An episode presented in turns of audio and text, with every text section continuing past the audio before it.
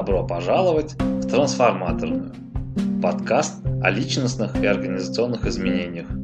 С вами Сергей Макаркин, agile коуч, психолог и философ-любитель. В каждом эпизоде я делюсь идеями и инструментами, которые могут быть полезны в личностной и организационной трансформации. So, hello, hello, and welcome here at Transformatorная podcast. And I'm really glad to welcome today my guest, uh, who is very special for me because of his work, and it's Simon Wardley, and who likes mapping. And he is the creator of the Wardley mapping and many other very important things that help organizations to move forward.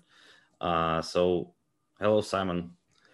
Hello, and thank you for inviting me to come along and speak. Yeah, Thank you very much for being here. Um, so before we start, could you, um, before we start digging into this uh, mapping and other your works, could you please uh, tell a little bit of yourself, how you uh, ended up doing what you're currently doing? How did I end up doing mapping? Gosh, what a question. So uh, many, many years ago, I was running a, a software company uh, this was back in, oh gosh, 2003, 2004, um, and onwards. Um, I, I, built and sold several companies, but uh, this particular software company, I, I was the CEO, and um, I, I, realized uh, that actually I didn't have a clue what I was talking about. Not at all. I mean, when it came to strategy and things like that, I was just making it up as I went along. And I was sort of worried that people would eventually rumble that I, I didn't have a clue. Um, so I used to read every strategy book there was. and I got absolutely nowhere. Um, I still felt completely. It was just random words. You know, we're going to synergize this and blah. It was just yeah, just junk. And um, so I went to a. Uh, I was in a bookstore, and um, I was like, ask the bookseller for advice, as you do. And this uh, particular uh, bookseller, she persuaded me to uh, buy two copies uh, of Sun Tzu's The Art of War. Uh, they're all translations, they're different translations. And it was when I was reading the second translation, this is why I'm ever so grateful for this. Um, I, I, Sun Tzu talked about five factors that mattered in, in competition. One is uh, have a purpose, a moral imperative. Two, understand the landscape that you're working in. Uh, three, understand the impact of climate, the heavens, uh, so climatic change uh, to your landscape, and then doctrine, the sort of rules and laws, how you operate, and then you're into gameplay and um, oh, the leadership part. And so I was looking at this, and I, re- I, I started thinking about well, how do I actually understand the landscape uh, that I'm operating in? And we, I had lots of things called maps uh, systems maps and, and uh, you know various forms of strategy maps and business process maps. But I noticed something odd about them, and the odd thing was that if I move a piece on the map, it didn't actually change the map. So I could take a system map and I can move a little piece, and the map itself hasn't changed as long as the connections remain the same. And so what I realized is pretty much everything I had, which was called a map, was in fact a graph and I didn't actually have any maps at all. So I went through this process of creating a map because I assume this is what you you learnt at uh, MBAs, uh, how, how, to understand your landscape. So, and because I hadn't done an MBA, um, I, I didn't know how to do this stuff. So I developed my own cheap and cheerful way of mapping out the landscape, and I shared it. I come from an open source background, so it's all Creative Commons. And then over the years, uh, it took quite a few number of years, it eventually dawned that actually um, people didn't have maps. Uh, you didn't learn this at MBA. I mean, my the mapping stuff I do is taught uh, by David Gray at Harvard Kennedy. Uh, it's uh, taught at Moscow Institute of Technology, at Peking University, and other places as well, and several places in the UK now. I mean, I'm doing some teaching on different MBA courses, but uh, so it took me um, a number of years to uh, realize that people didn't know how to map. And of course, once you start mapping, then you learn, you know, there's about 30 common climatic patterns or economic patterns that's useful for anticipation. There's about 40 universally useful patterns of uh, organization, what we call doctrine or rules. Um, and then there's about a, over 100 different forms of gameplay. And most people are oblivious to this stuff. So I, I, I, I used it um, at places like uh, I used to run strategy for a company called uh, Canonical. Well, it's still called Canonical, provides Ubuntu. And so we were 3% of the operating system market against Red Hat and Microsoft, big players. Uh, and this was 2008. So we simply mapped out the landscape, saw what was changing, and focused where to attack. And so we went from 3% of the operating system to 70% of all cloud became Ubuntu. And that took 18 months and cost us half a million pounds. Um, and you can do that sort of stuff um, if, if, you see the landscape uh, and you, and um, you, you know you, the others don't. I mean, they might have all the tanks. Uh, you might just have a few people with I don't know bows and arrows, um, but um, you know, if they don't know where the landscape, you just can turn up behind them, open the lids. you've got bows and arrows, and there you are, you've won. Um, so it yeah. became as ridiculous as that. And so I started doing this stuff with uh, government and mm-hmm. something called the Better for Less paper with Liam Maxwell and others, which led to something called spend control and helped support something called GDS, Government Digital Services. And uh, they started making transformation in that space. And it's just grown since then. It turns out that I'm not the only one in the world who finds maps useful. Mm-hmm, mm-hmm. So, what I'm interested in this story is, uh, as it happens in many different cases, people uh, have this like breakthrough uh, ideas by looking at things that no one else is looking. So I was reading and still uh, from time to time I reread the uh, Sun Tzu, uh, The Art of War. And what I find is that most of the people with whom I had conversations focus more on this movement part, on the attack and counter maneuver and this kind of stuff. Mm. So but now it's obvious that you can't do any of those if you don't understand the landscape that you're operating. Mm. So I wonder what was the clue that kind of focused you on this foundational thing rather than doing what most of the people do when reading this kind of stuff? Gosh, uh, what a fascinating question. so, what is it about the background? Um, um, God, I, I really couldn't tell you. I mean, it's a bunch of serendipitous moments. I mean, uh, you know, this is, uh, um, we call it a breakthrough or something like that. It, it, it's just a reapplication of a pre existing idea, which is mm-hmm. understanding your landscape matters. And it was, um, if, anything, it, it was the bookseller who persuaded, she persuaded me to buy two copies, two different translations. If she hadn't done that, I probably would have never noticed um, mm-hmm. the importance of landscape. So a whole bunch of fortuitous accidents. Uh, and so me realizing that um, the things I had, which were called maps, were not actually maps, they were graphs. And then I had to go through a process of trying to work out what a map actually was. So in a map, you know, the critical thing about a map is that space has meaning. So when you move a piece on a map, it changes the context. Mm-hmm. Um, but in order to do that, you've got to have a, an anchor, like in a geographical map, magnetic north. You've got to have the position of pieces, and you have to have consistency of movement on the landscape as well. Mm-hmm. So north means north, south means south, etc. And once you can do that, you can describe an environment. And I, you could, I could do that with a competitive environment. And it took me quite a bit of time. It took me about six months you know, uh, to, to work out how to map a competitive landscape. Remember, I just assumed uh, everybody learned how to do it the proper way at MBAs. And it was quite interesting because once I had my way, I kept on asking people, what, what's the way you learned to blah? And, you know, no one would tell me.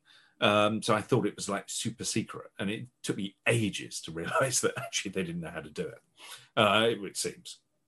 Uh, and that was a real shock. Um, um, but anyway, so um, I, one of the things in order to map out the competitive landscape, I, I, could do the easy bit about focusing on the user uh, knowing the different types of users, maybe your business, maybe your consumers, maybe the regulators. And then the next bit was the chain of needs. So that gives me a position in a chain. So uh, if I'm making a cup of tea, so if, uh, you know, if I'm in business, I want to sell cups of tea. So I have a need for cups of tea. A cup of tea has needs. Cup tea needs hot water. Hot water has needs. It needs cold water kettle. So I describe a chain and that sort of stuff people do. But the, the critical bit was realizing that the components themselves evolve. And that enabled me to describe an evolution axis. Uh, and that, that's the bit which took a long, long time because it was a huge collection of different um, articles um, uh, and, and now text analysis before I came up with a pattern. And it's a very simple pattern of how things evolve, uh, four stages, uh, and if we're talking about physical activities, it's Genesis, custom built product, commodity, product to commodity. So, um, and, that took a lot of time.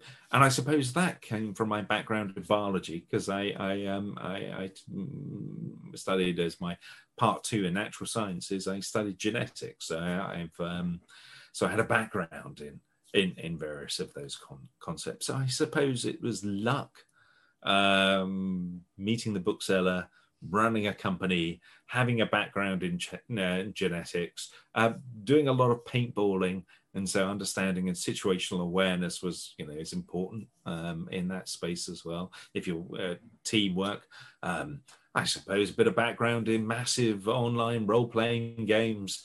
Um, because again, situational awareness as well as collaboration, as well as a bunch of other skills, are really important in that space. It all sort of gelled together um, to help me create a map. So yeah, pure luck. yeah, but I think it, it's a great luck for all of us. Yeah, because uh, if you consider like people trying to apply some military um, practices or strategies into business world, but uh, without knowing the landscape, it doesn't make it can provide some value, but it kind of you don't have the solid foundation to land on, right?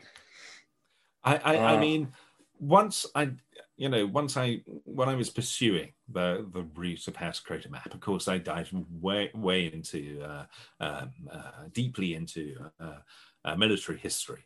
And uh, wonderful things like uh, topographical intelligence and the importance of situational awareness and so old battles and how we learned using maps and everything else. So yeah, I, I, understand what you mean because people do talk about things like maneuver warfare for business. Mm-hmm. Doesn't that sound great? But but you know, if you can't see the landscape, it, it, it's a bit like um, one of my favorite uh, sort of conversations going on at the moment is people talk about digital sovereignty and the importance of digital sovereignty. Mm-hmm. fantastic conversation. Uh, but if you think about physical sovereignty, uh, we understand it through borders through a physical landscape. Okay. Well, we're talking about digital sovereignty, and people are talking about it who haven't actually mapped out the competitive landscape. So, what are they talking about? I mean, how do you know where to put the borders? How do you play the game? They don't. What they have are stories. And so, this then comes to a big problem because uh, that I noted because I was using stories before I was using maps.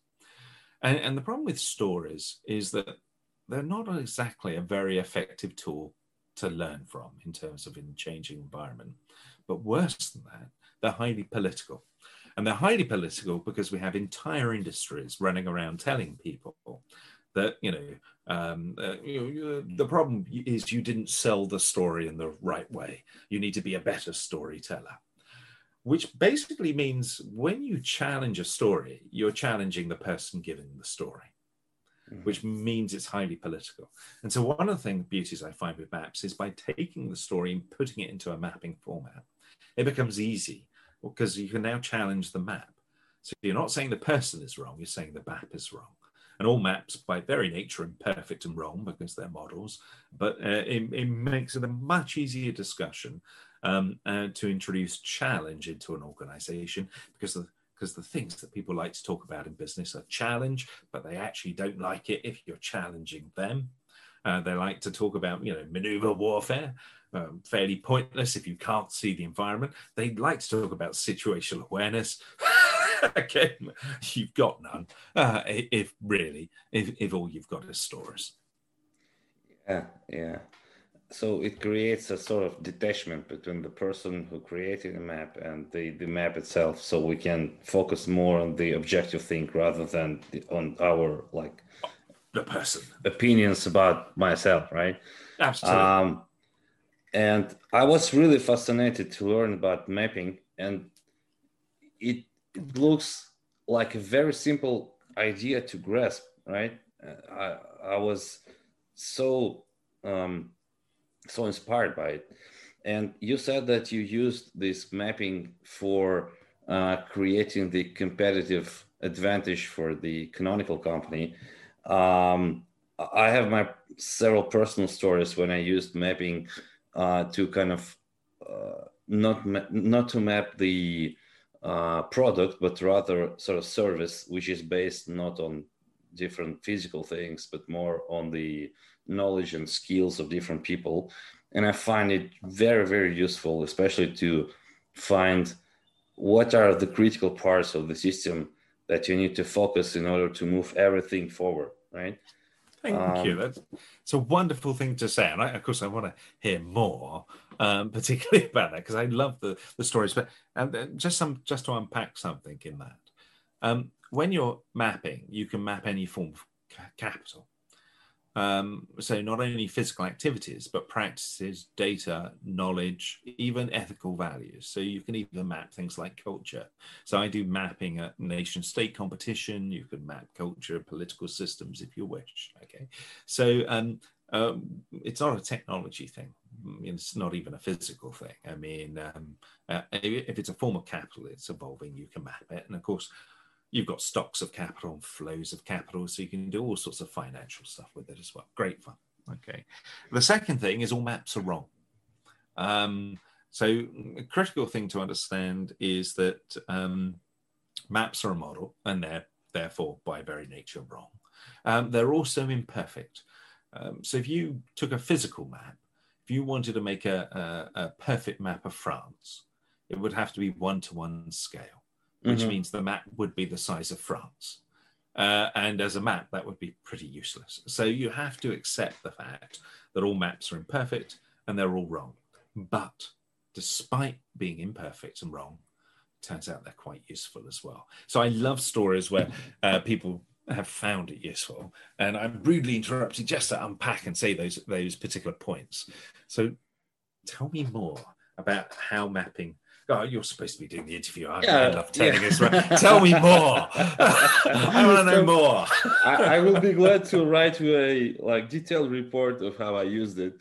And actually, by interrupting me, you answered my question that I was going to ask. Is that uh, what are the applications of this mapping technique that can be uh, outside of the technology thing or knowledge work and as you said it can be culture it can be some values things it can be whatever right?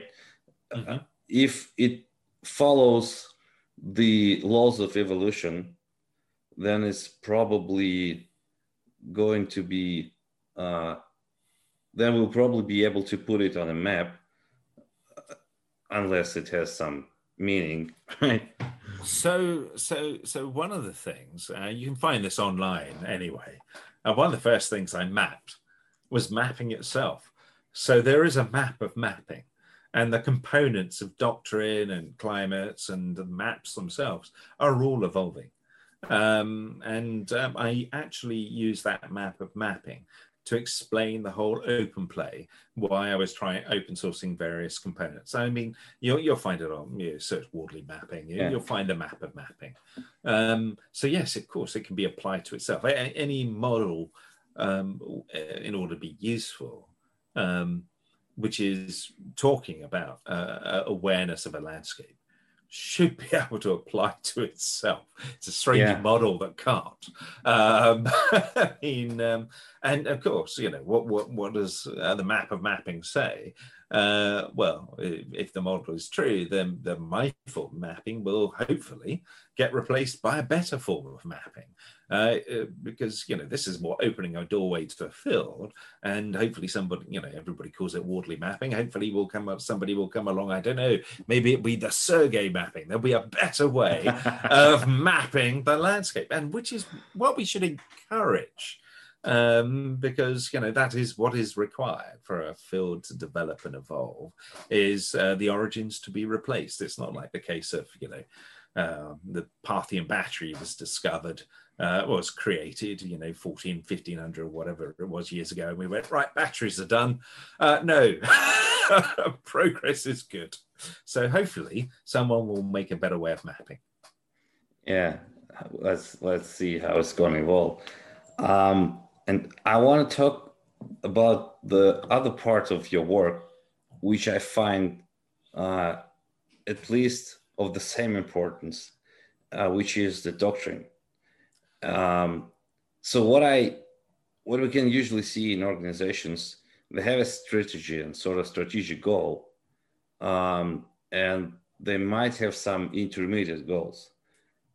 But when I learned about the concept of doctrine, my first idea was like, well, I have a goal, but without all these parts in place, which are described in doctrine, it's something like I have a car, doesn't work, and I'm trying to get from here to somewhere else. And it doesn't matter if I know my goal perfectly well, and even if I know the route, uh, un- unless the car is working, it's not going to be very useful for me in this mm. thing. So could you tell more about the, the doctrines, how it, about the idea and how it was created? So, so once you start mapping landscape, so I, I tend to do uh, pre-mortem, post-mortem. So before we do something, we'll map it out and we'll put our play and work out what we're going to do. Then we'll go and do it. And then we'll do a post-mortem using the same map. And from that, you start to learn patterns. Now, some of those patterns are basically patterns you can't influence um, directly, well, not easily. They're what we call climatic patterns, or the rules of the game. So, if there's supply and demand competition, things will evolve. As they evolve, they will enable higher order systems to appear. That's componentization effects. And so, there's about 30 of those. Um, then there are other patterns which are very context specific, and you have a choice over whether to use. Uh, they, they are gameplay. So, for example, if you want to industrialize something, you might open it up. So you manipulate the map in the way. And uh, sorry, there's about 100, oh, well, over 100 of those. Now, there are another set of patterns which turn out or appear to be universally useful. Okay.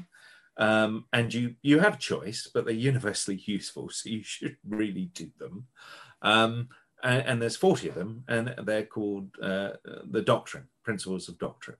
Now, you can also, um, there is a table out there with the different phases of doctrine, because what you can do is you can map out doctrine itself. And what you find is that components of doctrine are built on others. So, um, to explain that, uh, you know, I'll mention some of the basics. Uh, the phase one of doctrine are things like know your users. Turns out that's a universally useful thing to do. Focus on user needs turns out that's it's it's quite you know people might say oh well, that's obvious. Well back in 2010 there are no majority of companies were not thinking about user needs. I mean even governments weren't really thinking about user needs and even today some are. But you can't do the user needs until you know who your new users are. And then you need to know the details which is the value chain. So you know user needs this needs this needs that. Well you can't really do that unless you know the, the user needs, because otherwise, what, what chain are you producing? Then you need to understand what is being considered. So the components of the chain are not the same. So if you've got a kettle, uh, there's a world of difference between a commodity kettle, which you can buy from a, a supermarket, and the first ever innovation creation of a kettle. Uh, I mean, the methods, techniques, the way you think about it, completely different. It's still a kettle, common meaning. It's just evolved. So you, you start off with knowing users, focus on user needs, knowing the details, understand what is being considered. So we can actually map out the doctrine and the connections of them And then, our, in order, you know, it's no good you understanding what is being considered. You need other people to understand. So you need a common language, like a map. And you also need people to be able to challenge assumptions. And you can't challenge assumptions unless you have a common language. And, and you can't do that unless you understand what's being considered, which means you need to know the details, which means you need to focus on user needs, which means you need to know your users. Okay. And so, yeah, uh, so challenging assumptions is the bit where we go, why are we custom building that thing? Surely it should be a commodity or whatever it happens to be. And then, then you get to the, having a bias towards data. If you can challenge assumptions, now you can start collecting pre-mortem, post-mortem, uh, and then you start to learn to use appropriate methods. So whenever you're dealing with any complicated and complex system, you will discover that you need not single methods, but multiple methods. So for the novel and new, extreme programming, agile is very good. In the middle, more lean, so Scrum plus MVP, MVP plus other artifacts. When it's more industrialized, uh, things like Six Sigma. And of course, what you notice, and I've had this debate now for about 16, 15, 16 years. I used to go to these events and, and people would go, oh, agile everywhere extreme programming, what it works everywhere. And I'm just going, no, it doesn't uh, because I can tell you it works in certain areas and it hasn't worked in others. And then I'll go to another event and they're like Six Sigma works everywhere. You should do everything Six Sigma. It's just like no, no, no. You're both right and wrong. You need a bit of everything, uh, but you just need to apply it to the right context. Now that's phase one of doctrine and that you know you can map that out uh, and you know focus on user need well focus on users focus on user needs know the details understand what is being considered common language challenge assumptions bias towards data use appropriate method. Then you get into phase two phase three phase four and there's about 40 of them in total. And as i say they're universally useful as in we shouldn't be thinking about this stuff. I mean, it should be, you know, it should be self-obvious that challenging assumptions, uh, understand your user needs. I mean, but you know, a lot of companies are pretty poor at this. So they're they're like the car. You know, it's not good enough to have just the map in terms of where we want to go and the gameplay, which we might want to do, etc., etc., and understanding it's the weather, it's going to be stormy. If your car doesn't work, if it doesn't have wheels, doesn't have a steering wheel or anything else, you're not going to get very far. Yeah, yeah. And when what I found, at least for myself, is when you look at these patterns, uh, they seem to be pretty obvious. But then you start thinking, okay, these are obvious things to do. How good am I at doing this in my ah. organization? And then you find out that you like a complete failure and everything is like red if i speak about the color coding. And then the very idea of phases i find it very useful because it kind of helps to focus on some small but important parts and not to spend effort trying to fix something that will never work because you don't have the foundation that should support it right Absolutely. So, so the, the three things. One, you mentioned the foundation, and the, the reason why they're fa- phases is the later phases are built on the earlier ones. So get the phase one right. Okay. Mm-hmm. Secondly, um, the um, in terms of you take the doctrine table, and I often, when I'm doing competitor analysis, I'll look at the competitor and I'll mark off in you know green, yellow, red, or, or whatever, or maybe I'll use orange and blue um, you know, blue being a little bit cool, orange being good and happy. I'll look at the competitor, mark them on the board, and it gives me an idea of just how much thought and how capable that competitor is. And that gives me an idea of what games I can play against them. So, if, you know, if I use the uh, uh, red, yellow, green, if they're red across the board, I can play whatever games I like uh, because they won't see it. They won't be able to react, etc. They won't understand the landscape. Now, um, eh, people do sometimes, particularly uh, you know banking world, uh, they take the doctrine table and they they go through it and they go well red across the whole lot. And yes, and so people say, but how how do we survive? Well, here's the good news: uh, in certain sectors like finance or whatever, you can be red across the whole lot because all your competitors are as well. It's mm-hmm. okay to be hopeless as long as everybody else in your industry is also hopeless. The danger is that somebody comes in from outside your industry who is not, and then you're in trouble. because you can't react quick enough and everything else. So um, now, can you can you go through it step by step and so uh, and improve it? Yes, you can.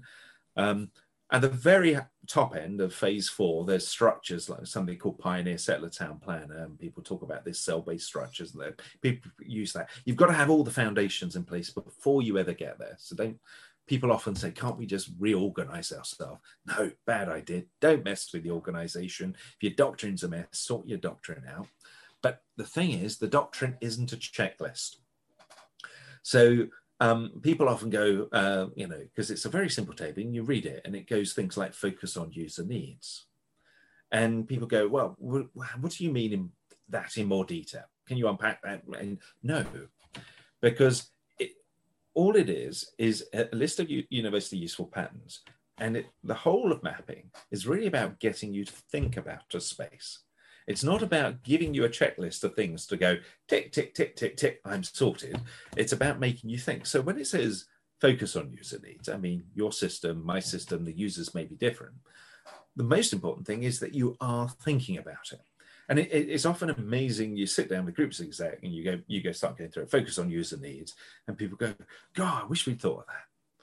Great. Well, that's well, at least you are now thinking. And then people get into discussions. How do we decide between needs and wants? Great. At least you're thinking about that space now. You're now thinking about needs, and so you're thinking about the difference between wants and needs and all that sort of stuff. That we're great. But so these really are about models of thinking and how you think about a space, rather than being sort of a tick box, as in, oh, I, you know, here's here's the, here's the list of things we must do, to pass that that that box. That's not yeah. really what mapping is about. It's more about thought. Yeah, yeah. And what I also uh, find this doctrine table useful for is uh, it can create a more holistic view of how things are. Because uh, when I was f- first trying to use it uh, to see how my team is doing, uh, I filled this table by myself, and then I thought, why don't I ask several team members to do the same. And what I saw is that uh, regarding some of the doctrines, we were pretty close or like put the same rating, but about the others, we were very different. And it's mm-hmm. also kind of pointing to those patterns that I might be too optimistic or too pessimistic, or we don't have a shared understanding. Mm-hmm. Then we can have a conversation around these and kind of align each other on what does this mean and how we're going to fix it right? And what are we going to do to focus on this part or that part etc so i find it also very useful tool for like teamwork right? It's it, it's interesting because there's different ways of doing it. One way is you get everybody to do it individually and then you bring them together. And and that usually shows up some things. Uh, sometimes um, you can get a group of people to go through it together. But in, you have to seed it though, um, uh, and by seeding it, I mean um, uh, what I do when I get people together. I normally talk about failures that I've had personally, and the reason why I do that is I, I need to get people into a position uh, feeling comfortable about honestly talking about things in a non-challenging environment. Well, non-threatening environment. So. Um, because it's quite interesting because sometimes you'll get a few uh, senior execs and they'll look at it oh yes we do this yes we do this yes we do this. And then somebody will go actually no we don't. And, uh, that, that, that so, you, so you, you have to create an environment where people can feel comfortable actually uh, doing that. In some places um, you know companies like to talk about challenging and challenging assumptions but actually what they mean by challenging assumptions is i will tell you what to do and then i will challenge you for not doing it rather than actually having people challenge assumptions. So you know it, it's a good it's I, find it a useful tool. You can do it in two ways. One is individually and then bring them together. One is as a group. Um, i never quite found the the uh, you know the, is there a magic formula whether to do it one way or another? I'm sure that somebody knows much better than i do. Uh, I, I tend to use one of the two. If i use the the people in a group i tend to seed it with examples of failure to make people feel comfortable about talking about things that they um, uh, things that have not gone quite as they would hope. Yeah, yeah, that's very important to create this uh, sort of psychological safety so that people mm-hmm. would be willing to share what they really think about stuff rather than just telling others what they expect them to tell mm. right because it doesn't make sense to create a map that exists only in someone's imagination we want to have it kind of at least somehow close to reality as close as possible given even that given that it's a model and will not be perfect so i love that you know exist in somebody's head because one of the problems with stories is the assumptions are in our head and you're challenging a person often or the story they've created. Uh, so when you're challenging the person, you're cha- challenging the story, you're challenging the person. Mm-hmm. And there's often hidden assumptions. One of the things about maps is you force people to put everything down on a map. This needs that, this needs that. And a whole bunch of things come up. But you can often then just look at the map and you can often read, you know, assumptions they're making. So, for example, you know, uh, compute. Uh, when it was a product turning into a utility, well, I talked about uh, Ubuntu in the cloud. Um, there was a lot of people, uh, they'd say computers was a product, it wasn't a utility, uh, they'd have underlying components, etc. And, and the thing is, we could use the map and we'd say, well, we think the map is wrong. Not you're wrong. We think the map is wrong. This stuff has evolved and all the rest of it. And we can help unpick people's assumptions and points of inertia around a space. Um, and it's difficult to do that if it's in story form because um, often you can't see the assumptions and of course when you attack the story you're attacking the person whereas if you attack the map you're, you're saying the map is wrong i'm not saying you're wrong i'm saying the map is wrong yeah yeah um, so simon i really love our conversation but i also trying to remind myself that i have to respect your time uh, it's been so, a pleasure. That, that, that's uh, that's it's zoomed so fast. well, so probably the, the last question for today, and I hope I'll have another uh, opportunity to talk to, to you again, is um, imagine that some of my listeners, no, imagine the wrong word. I hope that most of my listeners are very interested in learning more about the mapping and the doctrine and all the different stuff we were talking about during this podcast. Uh, so, what would be your advice to them to start and to learn how to do it and maybe acquire some skills that are necessary for that, etc.? Okay, so generally, it takes about seven years uh, to get good at mapping. Okay, uh, the first six years and 11 months is going, I'm really interested in this mapping stuff. I should do some at some point. And the final one month is actually doing some mapping. So if, if, you if you want to get good at mapping, the first thing to do is to start.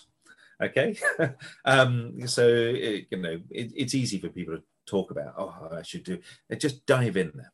So the first, uh, if you dive in there, the, the second thing to realize is all maps are imperfect and wrong.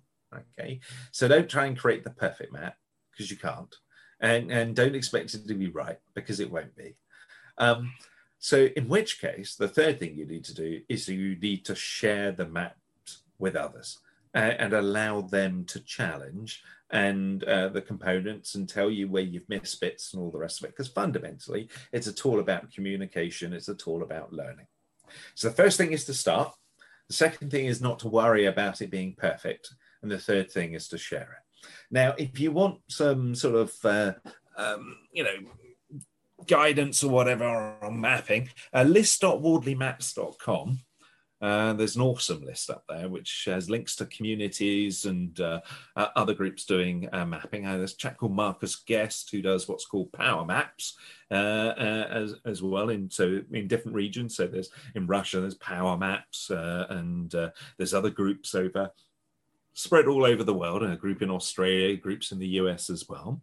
Um, so um, list.wardley maps. There's a book, medium.com uh, forward slash Wardley Maps. I'm just turning around uh, because um, there's actually an Amazon book put together by a company uh, called Jacati. I see Amazon book, a book on Amazon.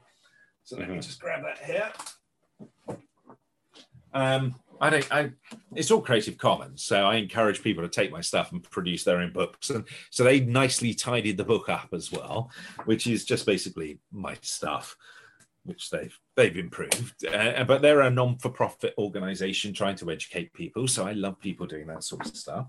Um, you'll find there's about eight different books out there with bits of mapping. Uh, James Urquhart Flow from O'Reilly has got mapping in there. There's one from the Puerto Rican government. Um, AWS has its second ever book, uh, and that has um, 17 pages of mapping in it as well. So you'll find lots of little examples. It has the whole ILC model, how they play the game. Um, so I would start by uh, uh, having a look at the book, medium.com forward slash Wardley Maps or you can buy a copy from uh, AWS if you need a dead tree version. Uh, look at the community, list.wardleymaps.com. There's often examples. You can follow people follow on Twitter. Um, there are map camp events that are organized. Um, and uh, other than that, I would follow the general rules of um, one, to start, uh, two, don't try and make the perfect map because it's just not possible and three, um, share it uh, because the process of sharing allows other people to challenge and uh, uh, communicate with you. Yeah, seems like a great Was that time right? to start. Yeah, yeah. so, Simon, thank you very much for being here. I really appreciate this conversation. That was really great, and hopefully, Pleasure. hopefully, I'll have a chance to have another conversation, maybe uh, to share some of the successes and failures that I had with mapping too. So um, I wish you all the best and thank you. Thank you so much. Pleasure. You take care. See you then. Bye bye. Bye bye. Надеюсь, вам понравился этот эпизод. Если вы хотите поделиться идеей, выразить свое мнение или задать вопрос, пишите на info собакасергеймакаркин.ру. Вы можете также написать мне в Фейсбуке или в Твиттере. Я буду признателен, если вы оставите отзыв об этом подкасте на iTunes или Google Podcast. Пока-пока!